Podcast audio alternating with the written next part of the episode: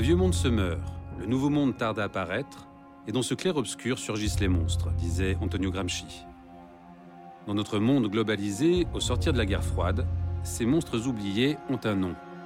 Le retour des empires.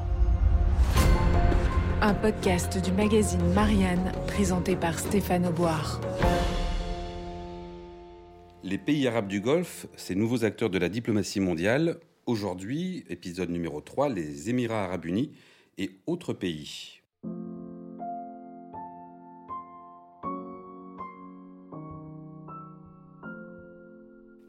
Alors nous sommes toujours avec euh, Bertrand Besancenot, ancien ambassadeur de France en Arabie saoudite, euh, mais aussi au Qatar. Alors lors des deux premiers euh, épisodes consacrés à ces pays arabes du Golfe, nous avons donc parlé de l'Arabie saoudite et du Qatar précisément. Mais il y a un troisième acteur qu'on ne peut pas décemment oublier, qui sont justement les Émirats arabes unis. Comment aujourd'hui, Monsieur Besancenot, vous, pensez ce pays en termes d'influence Quelle est sa position dans, ce grand jeu Écoutez, je crois qu'on peut d'autant moins euh, l'oublier euh, que c'est à la fois euh, ce qu'on peut appeler une success story dans le Golfe et c'est le premier partenaire de la France dans la région. Donc, si vous voulez, quand on regarde le, le parcours des Émirats arabes unis, quand on parle d'une success story, c'est qu'effectivement, avec notamment avec Dubaï, ils ont été les premiers à démarrer euh, une formule tout à fait nouvelle euh, dans le Golfe, à sortir du schéma traditionnel du, pays pétrolier et à montrer qu'ils pouvaient être des acteurs euh, importants dans d'autres domaines. Et aujourd'hui, les Émirats arabes unis sont devenus, on peut le dire, un espèce de hub régional, à la fois sur le plan commercial, sur le plan financier, sur le plan logistique, sur le plan touristique. C'est donc un pays qui, qui a vraiment fait sa place qui apparaît comme tel. Euh, aujourd'hui, quand vous regardez le nombre de touristes qui viennent d'Europe ou d'ailleurs euh, à Dubaï et maintenant à Abu Dhabi, ceci montre qu'effectivement, euh, ils ont pris une place à la fois sur le plan économique et sur le plan touristique qui est assez remarquable. En outre, il ne faut pas l'oublier, ils ont été un peu pionniers dans la région, à la fois sur le plan de l'environnement, quand vous regardez par exemple le développement de la ville Masdar, qui est une ville verte, ou dans le domaine nucléaire, où c'est le premier pays de la, de la région à s'être engagé justement dans cette nouvelle énergie, ce qui montre qu'ils ont pris parfaitement acte, et sans doute les premiers, du fait que l'ère pétrolière, euh, bon, ça restait pour eux un élément majeur, mais qu'ils envisageaient l'avenir et qu'ils prenaient des mesures tout à fait concrètes euh, pour euh, s'adapter.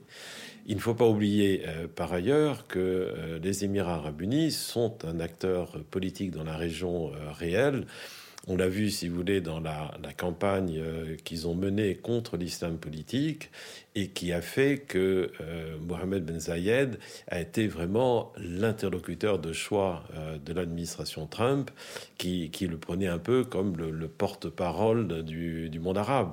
Et ce n'est pas faux que le, le centre de gravité du monde arabe s'est aujourd'hui déplacé dans le Golfe. Et certes, l'Arabie saoudite reste le premier acteur, mais les Émirats arabes unis sont clairement le, second. À cela, il faut ajouter que les Émirats arabes unis sont une puissance militaire euh, importante, même très importante. Et que Elle est la plus importante de la région. Oui, absolument. Euh, ils ont développé un arsenal, et on l'a vu euh, lors de l'opération au Yémen, ils ont joué effectivement un rôle majeur. Alors on peut discuter, encore une fois, de l'efficacité de l'opération, mais ils ont montré qu'ils avaient des capacités. Aujourd'hui, on voit la façon dont ils restent tout à fait influents, notamment au sud Yémen. Ils tiennent à contrôler également le, enfin, contribuer à, contrôler le détroit de, de Bab el-Mandeb, ce qui montre qu'ils ont une véritable politique euh, régionale, ils ont des intérêts à Djibouti, etc. Euh, donc les Émirats arabes unis sont un acteur politique et sont également une puissance euh, militaire avec laquelle il faut compter.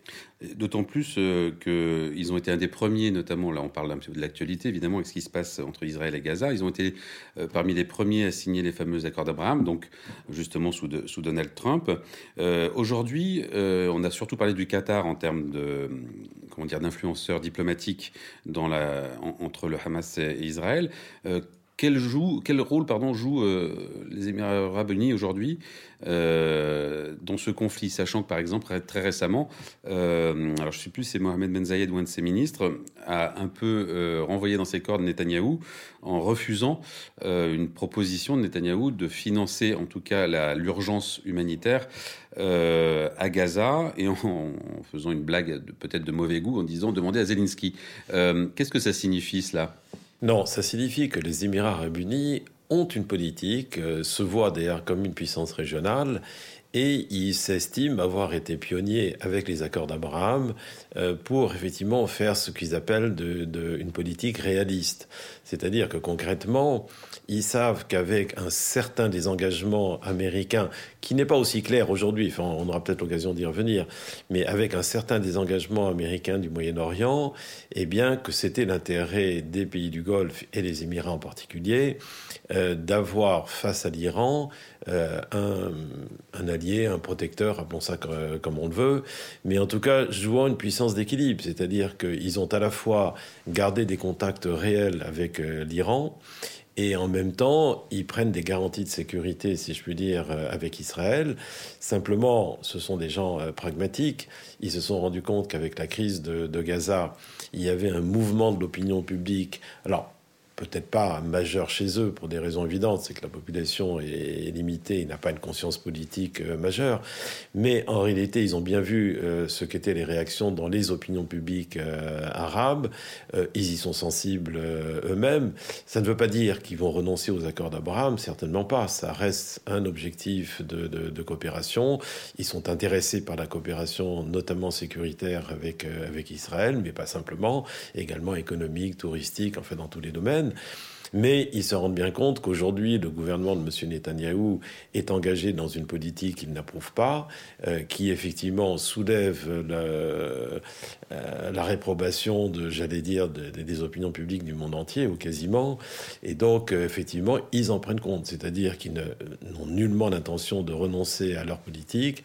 En même temps, ils ont suspendu de facto les accords d'Abraham et ils espèrent et je pense qu'ils joueront un rôle dans la nouvelle définition qu'on attend. Bon, on n'est pas sorti de la crise, évidemment, mais on voit que les Américains se sont fortement réengagés, y compris sur le plan politique, avec M. Blinken euh, qui multiplie les réunions dans la région. Et on voit qu'aujourd'hui, les Américains sont peut-être ceux qui parlent le plus euh, de l'après-crise, c'est-à-dire effectivement de la réorganisation de l'administration de l'autorité palestinienne, euh, de la perspective d'un État palestinien. Et donc il est clair que les États du Golfe joueront un rôle important dans la reconstruction de Gaza et dans on sait par exemple que les Émirats arabes unis ont un poulain euh, le, chez les Palestiniens qui est naturellement Mohamed Dahlan. Alors ça ne veut pas dire forcément que c'est lui qui sera la, prochaine autorité, mais ça montre que les, Émirats ont l'intention de jouer leur rôle dans la redéfinition, enfin s'il y en a une, et on l'espère en tout cas, euh, de, la situation au, Moyen-Orient.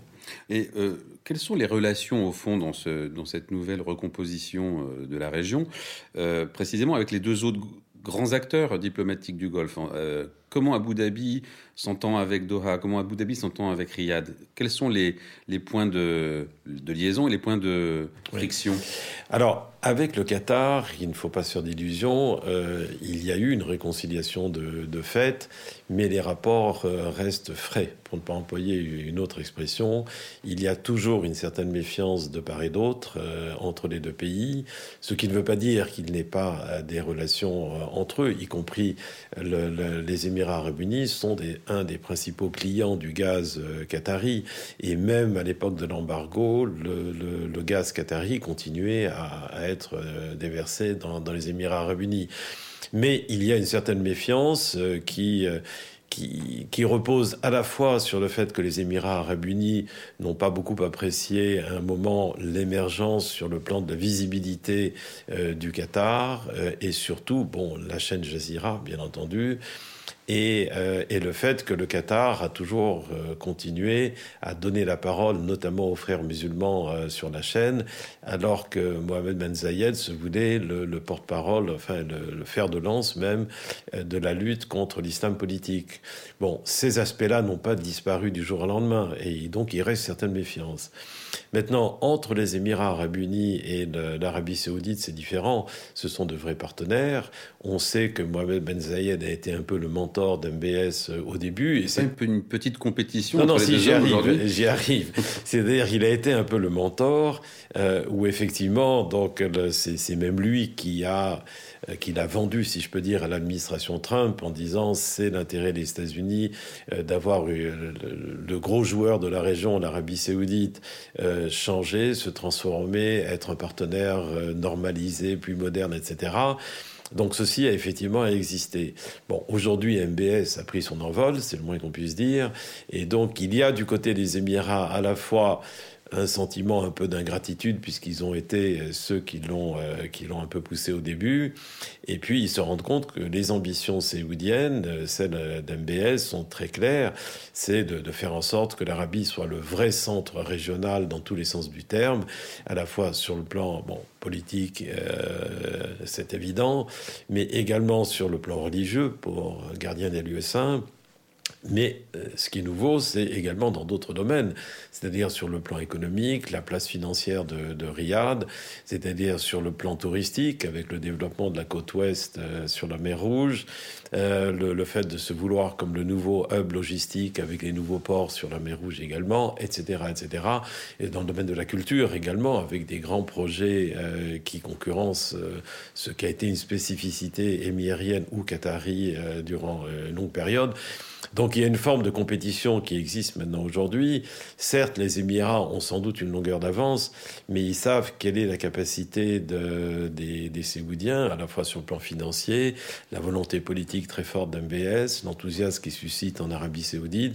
Et donc, euh, je crois qu'ils ne se font pas d'illusions sur le fait que euh, dorénavant, ce sont des alliés, mais qu'il y a une certaine compétition entre eux, euh, tout simplement parce qu'ils sont un peu sur les mêmes créneaux.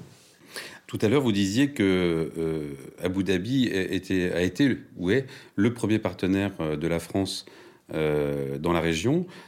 Qu'est-ce qui a fait que la France a choisi ce pays-là plutôt que l'Arabie Saoudite? C'est une question de personne précisément? Est-ce que justement MBZ avait un temps d'avance, une volonté d'avance? Il n'y avait pas les bonnes personnes ailleurs? Non, Pourquoi? mais c'est une histoire qui est plus ancienne. C'est-à-dire qu'effectivement, au moment d'indépendance des différents pays du Golfe, bon, clairement, l'Arabie Saoudite était à l'époque la chasse gardée des, des États-Unis. Les Britanniques étaient très fortement implantés à Koweït, à Bahreïn, à Dubaï et en Oman. Et la France avait choisi en réalité, avec Cher Zayed euh, aux Émirats arabes unis et au Qatar avec Cheikh Khalifa, un partenaire euh, particulier, privilégié. Et donc, dès le début des indépendances, la France s'est positionnée sur les Émirats arabes unis avec Cher Zayed et sur le Qatar.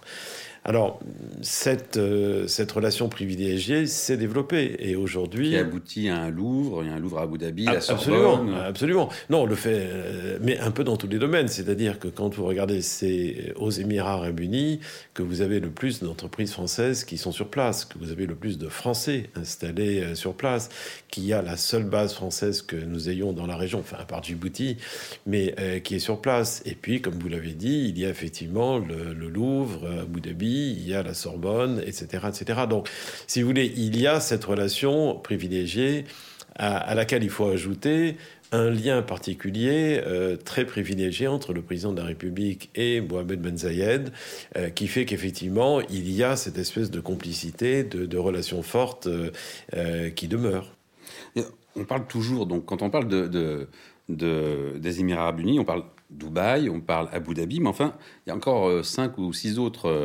Euh, ils sont sept. Ils sont sept en tout. Voilà, il y a sept, sept, sept émirats, donc euh, Ajman, Sharjah, Fujairah entre autres. Euh, on en parle très rarement. Est-ce que ces petits Émirats ont aussi, euh, à l'intérieur donc des Émirats arabes unis, ont-ils un pouvoir? Euh, Quels sont leurs rôles euh...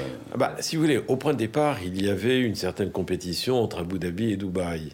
Aujourd'hui, avec le temps, le fait qu'Abu Dhabi représente 85% du territoire et des finances de la fédération, ils ont naturellement un pouvoir majeur.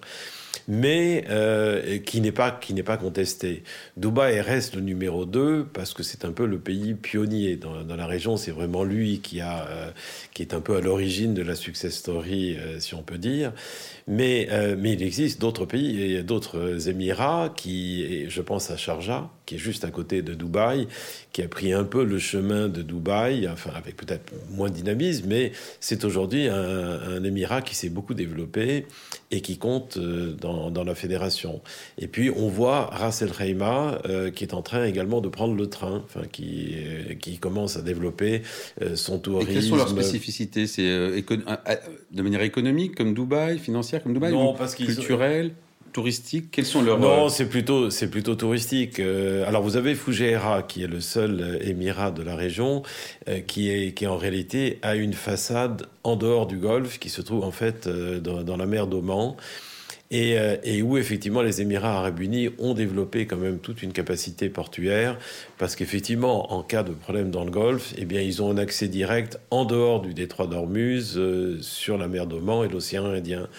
Mais si vous voulez, leur spécificité, bon, Fougera, c'est effectivement le port, mais maintenant les autres, c'est plutôt effectivement le tourisme qui développe à leur tour, en essayant de jouer alors sur un côté, si je puis dire, plus authentique, plus bédouin, plus, euh, plus nature que, que les autres. Et la France joue un rôle avec ces petits Émirats? Il se passe des, il y a des relations diplomatiques ou euh... Non, mais la relation diplomatique, elle, elle, elle ne se fait qu'avec la fédération, mmh. euh, par définition, mais ce qui ne veut pas dire que nos représentants sur place ne voient pas les différents... Il y a des projets français Les émirs, etc. Oui, bien sûr, non, notamment à Ras El Khaimah, enfin moi je connais euh, un certain nombre de projets touristiques qui sont en cours. Euh, mais c'est vrai que la puissance économique se retrouve à Abu Dhabi et Dubaï. Bon, alors un peu Sharjah, les autres c'est plus touristique, c'est plus... Euh, mais disons qu'ils ont un poids et un poids humain dans la fédération, c'est clair. Bah, à, à, à l'instar de ce qu'on vient de dire concernant les Émirats arabes unis, il y a une dimension un peu similaire, on va dire, sur l'ensemble des pays du Golfe arabique, quand les pays arabes, je veux dire. Donc on parle beaucoup du Qatar, d'Abu Dhabi, enfin euh, oui d'Abu Dhabi et de, enfin des Émirats arabes unis et de, l'Arabie saoudite, et on oublie un peu qu'il y a quand même d'autres pays qui ont beaucoup compté, notamment le Koweït, qui a été le premier finalement de ces pays du Golfe à, à être un petit peu connu, euh, en tout cas dans le monde occidental. Euh, Bahreïn, le Sultanat d'Oman. Où en sont ces pays, notamment le Koweït? Oui. Alors, le Koweït, il ne faut pas l'oublier, est le premier pays indépendant euh, parmi les, États du Golfe, à part l'Arabie Saoudite évidemment, mais le Koweït qui a été pendant très longtemps le véritable centre euh, du commerce euh, des perles, qui était le pays le plus avancé sur le plan social et, sur le plan politique. Il a été un acteur majeur au sein du mouvement des non-alignés après la conférence de Bandung. Donc ils avaient effectivement une place à part. On parlait euh, souvent du Koweït. Bon, il lui est arrivé euh, quelque chose de, terrible avec l'invasion irakienne, et donc c'est un pays qui a été profondément choqué par, euh, par cette invasion et les revendications irakiennes. Et aujourd'hui, c'est un pays qui a changé. Alors, il est, il est revenu euh, du traumatisme de, l'invasion, mais il ne cherche plus à jouer le rôle qu'il avait joué autrefois. Il essaie de jouer un autre rôle. C'est-à-dire qu'effectivement, placé où il est sur le plan géo, géographique, il est à la fois voisin de trois grands pays, c'est-à-dire effectivement d'Arabie saoudite, de l'Irak et de l'Iran et il a l'intention de jouer un peu la carte de, euh, à la fois dans le cadre notamment de la, des nouvelles routes de la soie, mais également avec une perspective qui est de dire le jour où l'Irak et l'Iran sortiront de cette période de crise où ils sont l'un et l'autre euh, d'une certaine façon, eh bien, euh, Koweït pourra être un peu un espèce de hub régional euh, pour ces deux pays. Euh, le jour où il y aura une véritable reconstruction et en Iran et en Irak, eh bien, certainement beaucoup de choses passeront par le Koweït où il y a une véri véritable tradition commerciale. Le problème tient à autre chose. Il tient au fait que c'est à la fois la seule démocratie, entre guillemets, parmi les pays du Golfe, puisqu'ils ont un parlement, un parlement élu, mais, euh, mais qu'en même temps, les relations entre l'exécutif et le Parlement ont toujours été difficiles.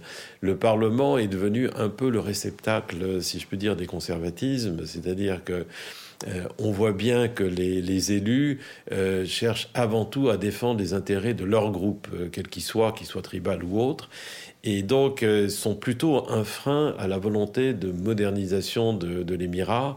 On voit, il y a un grand projet qui s'appelle effectivement la, Vision 2035, euh, qui est intéressant et qui, qui, ressemble un peu à ce qui se fait ailleurs dans la région mais avec un souci de développer euh, un certain nombre de leurs atouts, euh, et, notamment sur les îles qui sont au large de, de, Koweït. Mais, euh, mais il y a toujours ce problème entre l'exécutif et le Parlement qui fait que les projets sont très longs à aboutir et que du coup, les gens hésitent à s'investir alors que ça reste un pays à fort potentiel et, un pays qui a sa vision, qui a des perspectives mais elles n'apparaissent pas encore clairement parce que la situation régionale n'est pas stabilisée et qu'à l'intérieur, euh, on n'a pas encore trouvé le bon équilibre entre l'exécutif et le Parlement. Oui, et puis vous en faisiez référence tout à l'heure, ce qui s'est passé avec l'invasion irakienne a encore des conséquences aujourd'hui. On a un papier qui est sorti il y a peu de temps là sur notre site qui rappelle les problématiques avec les mines antipersonnelles qui sont toujours très très présentes. Comment se fait-il que 30 ans plus tard, euh, on n'est pas encore résolu euh, au Koweït, qui quand même c'est pas c'est pas le Vietnam quoi en termes de topographie. Comment se fait-il qu'on n'ait pas résolu encore ce, ce ah, problème-là Alors je crois qu'il y a deux choses, c'est-à-dire qu'il y a eu une volonté de reconstruction après euh, qui, euh, qui, je ne dis pas à laisser de côté euh, cet aspect-là.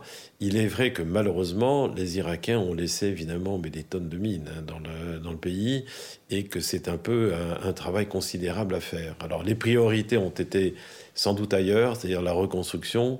Mais vous avez raison d'insister sur le fait que s'ils veulent réellement redevenir un pays tout à fait normal, il faudra qu'ils règlent ce problème des, mines, ça c'est évident.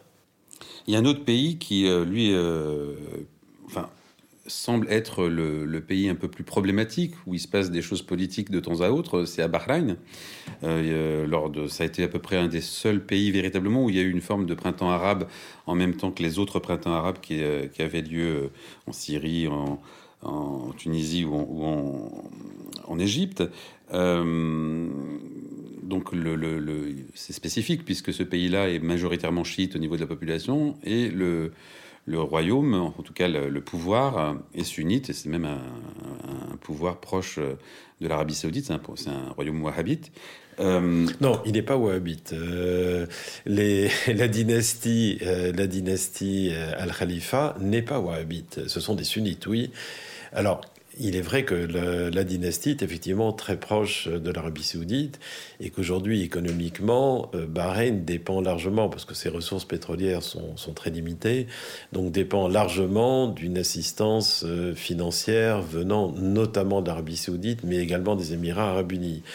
Et c'est vrai, vous l'avez euh, indiqué, c'est le seul pays de la région qui ait connu une forme de printemps arabe, et il a fallu l'intervention de ses voisins, notamment des Saoudiens, euh, pour rétablir euh, l'ordre sur place. Alors aujourd'hui, il y a une volonté à la fois d'ouverture, mais en même temps, c'est vrai que c'est un pays qui a été sur le plan social plus avancé que ses voisins. on a connu un syndicalisme à une époque, alors que les autres pays ne connaissaient absolument pas. Et donc c'est un pays qui, sur le plan social, est intéressant parce qu'il est plus avancé que, que, les autres, mais en même temps, il n'a pas les mêmes ressources. Il a ce problème d'équilibre euh, entre sunnites et, chiites euh, à l'intérieur du pays, mais en même temps, il a de véritables perspectives avec l'aide de, de ses voisins.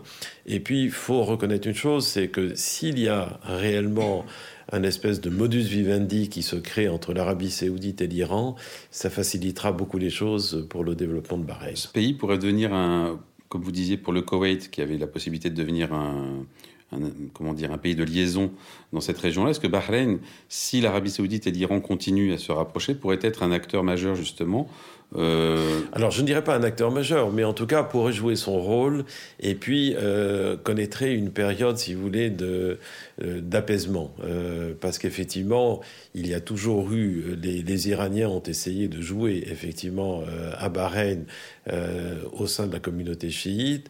Il est clair que s'il y a réellement une, un apaisement sérieux et durable entre l'Arabie et, et l'Iran, eh bien, ceci aura un impact positif sur la situation en Bahreïn, c'est clair. Et puis enfin, il y a un dernier pays euh, dans ce golfe euh, arabique, c'est arabo-persique, mais là on parle vraiment que des pays arabes, qui est donc le sultanat d'Oman. Euh, aujourd'hui, c'est un, des pays dont on parle finalement le moins, mais qu'on sait qu'il est potentiellement quand même assez puissant.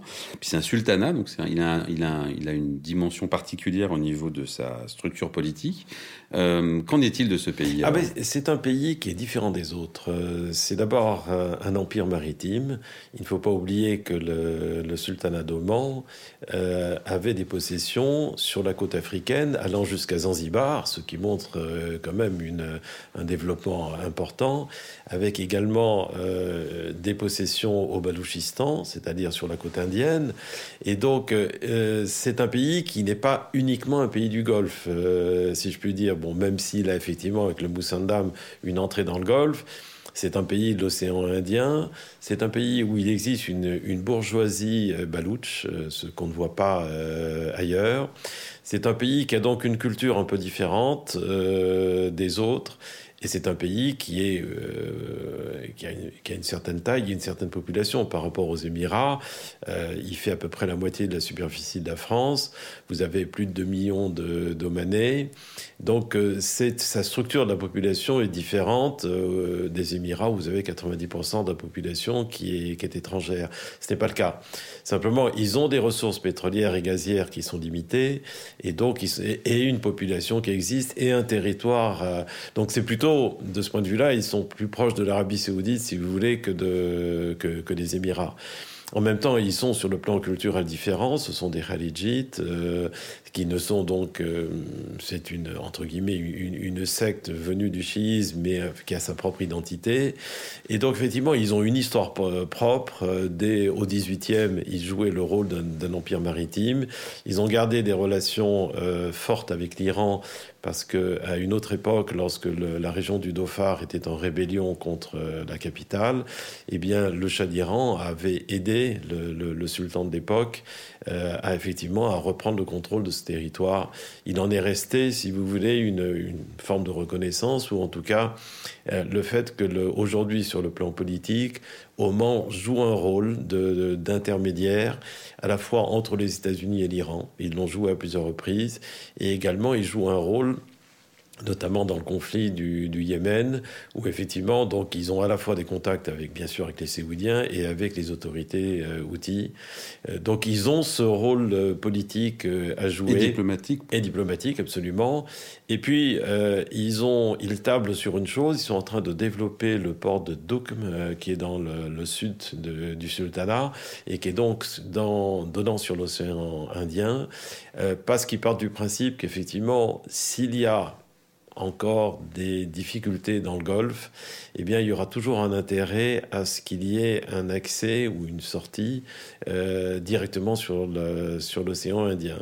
Et donc on voit bien l'intérêt que, peut trouver notamment l'Arabie saoudite, mais même les Émirats arabes unis, à ce qu'il y ait justement, et on voit bien le développement du port de, de euh, qui veut en faire, alors je ne dis pas un concurrent de Dubaï, parce qu'il n'en a pas la capacité, mais en tout cas, ça peut être, c'est un autre accès euh, dans le, de la péninsule arabique en dehors du Golfe, euh, et il joue cette carte-là. Bertrand Besancenot, merci beaucoup. Je vous en prie. Nous avons fait en trois épisodes un, tour assez complet. Je vous remercie de tous ces pays dont on parle de plus en plus, et ceux dont on parle un peu moins, euh, évidemment, dans cette région-là. Et pour terminer ce, voyage, euh, c'est la tradition. On va vous demander de nous lire un texte, une citation, ce que vous voulez, et puis la commenter dans, dans la foulée.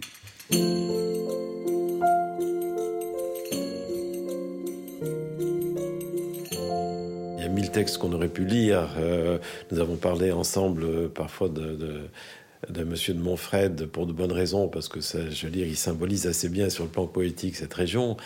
Euh, non, moi j'utiliserais plutôt un adage qui est connu dans le Golfe et qui dit en arabe Ton ami n'est pas celui qui te croit, c'est celui qui te dit la vérité. Et j'aime beaucoup cet adage, euh, d'abord parce que le, roi Abdallah, euh, dont j'étais proche à une époque, euh, en Arabie saoudite, l'a récité assez souvent, en, insistant sur le fait que au-delà de, de, tout, des accords qu'on peut signer, etc., la seule chose qui compte réellement aujourd'hui, c'est la parole donnée. Et je suis très sensible à cet aspect-là, c'est-à-dire, le roi disait souvent, vous savez, il y a quand même certaines valeurs éternelles. Eh bien, celle de la parole donnée existe. Alors, euh, elle est peut-être plus faible aujourd'hui, mais ça reste une valeur universelle. Et la deuxième chose, il disait, quand on dit dire la vérité, c'est aussi être réaliste. C'est-à-dire que les choses évoluent, euh, il faut savoir euh, les, les, prendre pour ce qu'elles sont et ne pas se faire trop d'illusions. C'était un sage. Bon. Et donc j'ai toujours aimé euh, à la fois cet adage euh, qui, est, beau et qui signifie très bien ce qu'est l'amitié.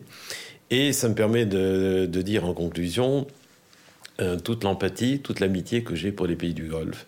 Parce que très souvent, ils sont présentés euh, ou perçus comme étant des pays artificiels, des pays qui bénéficient bon, d'une richesse euh, pétrolière, mais qui aujourd'hui n'a plus euh, bonne presse, si on peut dire. Ils sont souvent traités de parvenus, ils sont traités de non-démocratie. Il y a toute une, partie de ces critiques qu'on ne peut pas contester. Mais euh, on oublie certaines choses. Ce sont des pays qui ont été parmi les plus pauvres au monde et qui euh, ne sont riches, si je puis dire, que depuis 50 ans. Et quand on regarde le parcours qu'ils ont fait en 50 ans, il est très difficile de ne pas avoir une certaine sympathie pour la façon dont ils ont été gérés. Quand, on me dit, mais oui, mais ils ont de l'argent, c'est normal avec le pétrole, c'est facile.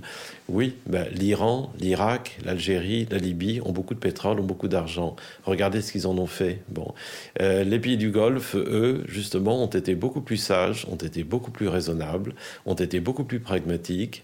Et quand on voit leur développement, se sont devenus aujourd'hui le véritable centre de gravité du monde arabe et c'est devenu un vrai pôle de stabilité, de développement dans le monde. C'est pas par hasard si tout le monde aujourd'hui s'intéresse euh, à cette région. Et donc s'ils l'ont fait, c'est justement parce qu'ils sont euh, extrêmement pragmatiques. Ils voient que le, monde a beaucoup changé. Ils ont été souvent sous le, longtemps sous la protection euh, américaine. Ils voient qu'aujourd'hui on s'oriente vers un, monde multipolaire, diversifié. Ils en ont pris acte. Euh, pareil sur le plan même de l'énergie, quand on regarde ce qu'ils font en matière d'environnement, euh, ici sont pris tard et c'est normal parce qu'ils ont été longtemps le, vrai centre pétrolier. Mais aujourd'hui, quand on regarde, ils ont pris acte de l'évolution du monde et ils sont en train de prendre le tournant. Euh, comme me disait un jour le prince héritier d'Arabie saoudite, oui, nous les Arabes, nous avons sans doute euh, loupé la révolution industrielle, mais nous réussirons la révolution numérique. Et quand on est dans cette région du monde, c'est assez frappant de voir la jeunesse de la population, l'enthousiasme pour les grands projets, la volonté justement de à la fois de préserver leurs valeurs traditionnelles et en même temps de jouer la modernité, le monde numérique. Euh, et quand on voit cette espèce d'enthousiasme de la jeunesse, c'est très difficile de ne pas avoir de, de, sympathie pour eux. Et ceci à un moment où on voit dans le monde musulman, il y a malheureusement des retours en arrière, comme on le voit en Afghanistan, même dans d'autres pays euh, comme en Tunisie par exemple, alors que ces pays du Golfe partent peut-être d'une situation très traditionnelle, mais eux vont dans la bonne direction. Euh, ce sont des pays qui s'ouvrent, ce sont pour nous des partenaires importants, et donc euh, je voulais simplement dire ma sympathie pour ces pays. Voilà.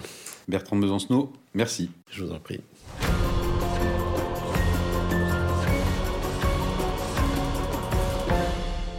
Le retour des empires.